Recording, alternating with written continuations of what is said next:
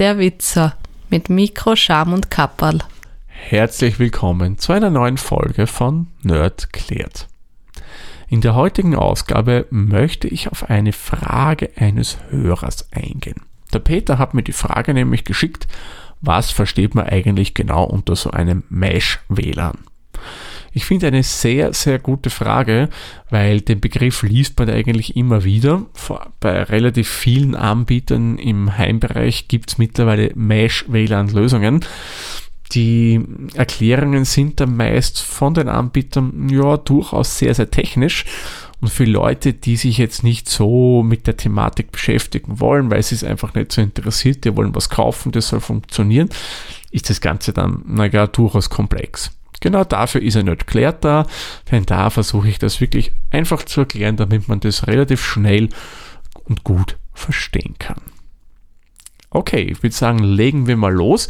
Und um zu verstehen, wozu wir das benötigen, möchte ich mal ein kleines Beispiel bringen. Stellen wir uns vor, wir wohnen in einem Einfamilienhaus. Wir können auch gerne eine Maisonette nehmen. Maisonette, wer das nicht kennt, das ist eine Wohnung mit einem Stock, also eine Wohnung, wo ein Stiegenhaus ist, wo ich auch oben sein kann. Aber der Einfachheit halber würde ich mal das Beispiel von einem Einfamilienhaus hernehmen. Wir haben ein Erdgeschoss, wir haben ein Kellergeschoss und wir haben ein Obergeschoss. Das Kellergeschoss, das hat eine ziemlich dicke Stahlbetondecke. Und Stahlbeton ist zwar toll, was Baustatik betrifft, weil das hält einiges aus, das kann viel Gewicht aufnehmen, aber für Funk ist es ziemlich schlecht, denn der Stahl schwächt das Signal. Man spricht da von der sogenannten Dämpfung. Das kann jetzt vielleicht beim Obergeschoss nicht so ein Problem sein, weil wenn das zum Beispiel jetzt ein Holzriegel Bauweise Haus ist, habe ich da viel Holz, das dämpft auch, aber jetzt nicht so stark wie eben so ein Stahlbeton. Jetzt stelle ich zum Beispiel im Erdgeschoss einen Access Point auf. Im Obergeschoss kann es sein, dass ich noch halbwegs einen Empfang habe, das reicht aus, ich bekomme eine vernünftige Geschwindigkeit, aber im Kellergeschoss ist die Dämpfung doch sehr, sehr stark und ja, ich bekomme da an vielen Stellen vielleicht überhaupt kein Signal mehr rein. Ja, was könnte man da tun? Da gibt es zum Beispiel mal die Lösung, man kauft einen sogenannten WLAN Repeater. Ein WLAN Repeater ist eigentlich, ich sag mal jetzt, ein ziemlich dummes Stück Technik. Man dumm unter Anführungszeichen. Was macht er? Den könnte ich dann auf einer Stelle, wo ich ein schlechtes Signal von WLAN bekomme, im Keller hinstellen. Und der Repeater ist im Endeffekt Client und Sender zugleich. Das heißt, Stellen wir uns vor, der hat zwei Antennen. Die eine Antenne ist die Client-Antenne. Da bucht er sich einfach in das WLAN ein. Das Signal, was er dann nimmt, das Netzwerk, das er da bekommt, schickt er mit der anderen Antenne wieder raus. Klingt eigentlich total cool. Das sollte eigentlich super funktionieren. Tja, tut's aber nicht, weil nehmen wir mal an, wir wollen mit unserem Smartphone ins WLAN rein. So, Smartphone ist dafür zuständig, dass es mal in das WLAN reinkommt. Das muss den aktiven Teil mal machen. Das muss mit dem Access Point mal kommunizieren. Und der lässt dann rein. So, jetzt haben wir im Erdgeschoss einen super Empfang und jetzt marschieren wir in den Keller runter. Jetzt haben wir zu unserem Access Point, naja, nicht mehr ein unbedingt gutes Signal, aber unser Smartphone kann noch immer mit dem kommunizieren. Die Geschwindigkeit ist, naja, nicht gerade die beste, aber es kommuniziert noch immer mit dem. Es gäbe zwar auf der anderen Seite unser Signal, das die Repeater dann weiterschickt, aber mit dem verbindet sich das Smartphone nicht, weil es der Meinung ist, es muss mit dem Access Point noch immer die Verbindung halten. Jetzt gehen wir dann ein Stückchen weiter. Jetzt haben wir überhaupt keine Verbindung mehr zu unserem Access Point, nur mehr der Repeater ist da. Jetzt geht unser Smartphone wieder aktiv auf die Suche und findet, aha, da habe ich ja das ne-, Netzwerk, das ich vorher hatte und kommuniziert jetzt mit unserem Repeater. Sprich, das Ein der Einbuchungsvorgang geht wieder von vorne los. Kann jetzt im schlimmsten Fall auch kurzzeitig einen Ausfall vom Smartphone aus gesehen des WLANs haben, also einen Verbindungsabbruch und kann jetzt durchaus Anwendungen etc. stören und die sind jetzt nicht unbedingt schön.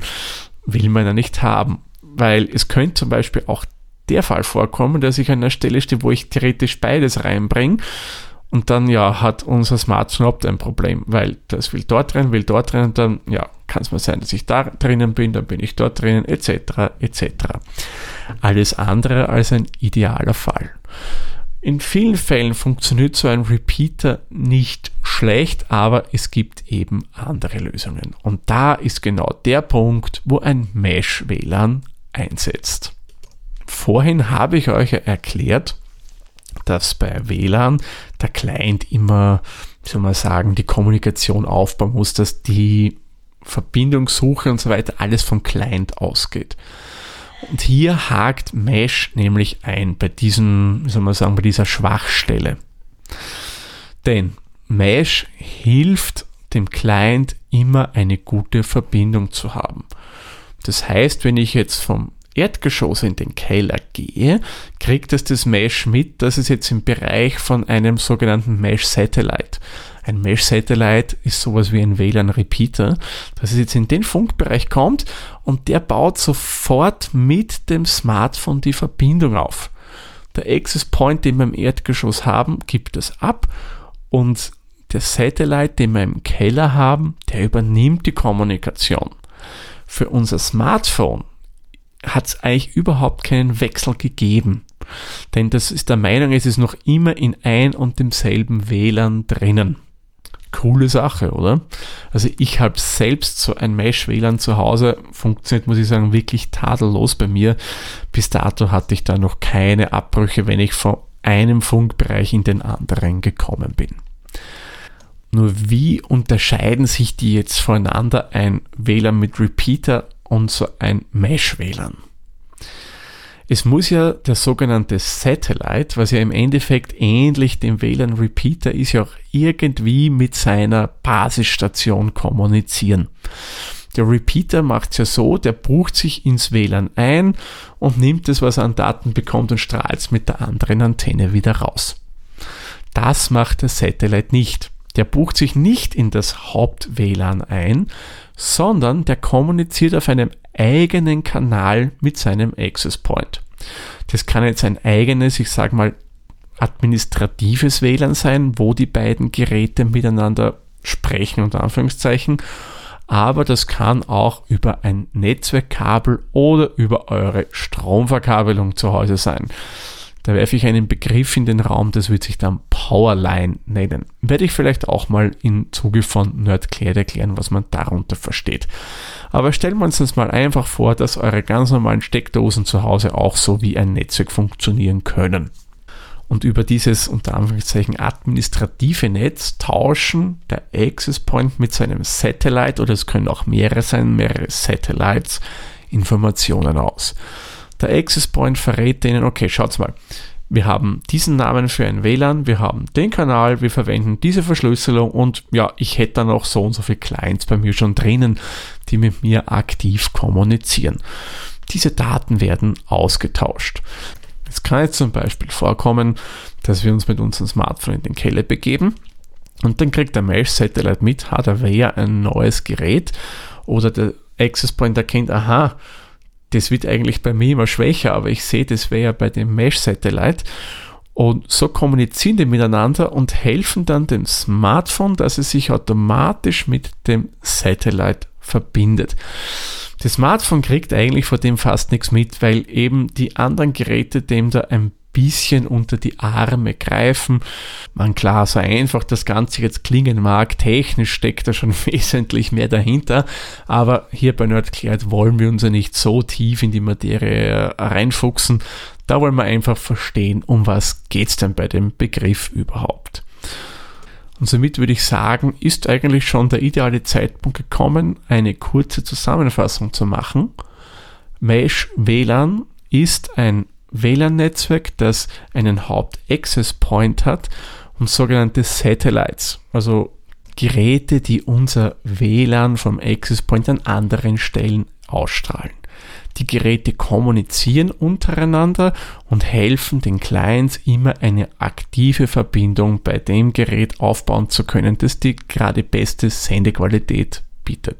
Also Mesh wählen ist wirklich eine coole Sache. Wenn ihr die Möglichkeit habt, verwendet das. Es bringt euch meiner Meinung nach wesentlich mehr als jegliches WLAN mit irgendwelchen Repeatern.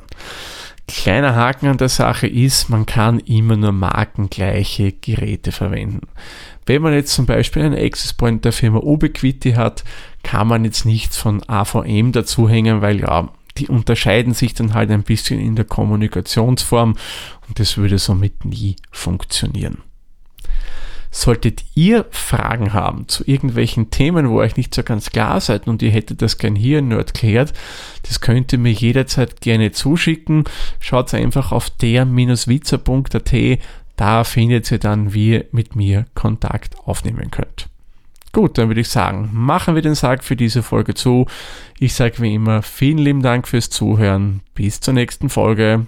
Tschüss, Servus, pfiat euch. Dieser Podcast wurde produziert von Der Witzer.